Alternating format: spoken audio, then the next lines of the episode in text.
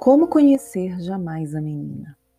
Aquela que parecia não mais existir. Há como conhecê-la de fato ou é algo do domínio do jamais? O gesto quente repetido na infância resistiu ao tempo? Quem é essa menina que amornou os gestos até seu total esfriamento?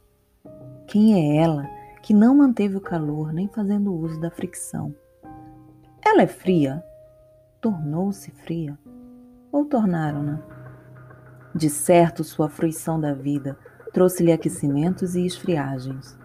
O fruir acabou por equilibrar a temperatura, a ponto de torná-la fria. Fruir é tão somente curtir?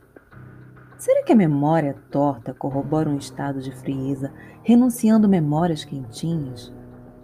Talvez essa menina seja uma sobrevivente, Congelou-se esfriando os gestos, resistindo, fruindo a vida, friccionando-a vez ou outra, para que mesmo essas memórias tortas possam reconduzi-la, erguê-la e mantê-la viva.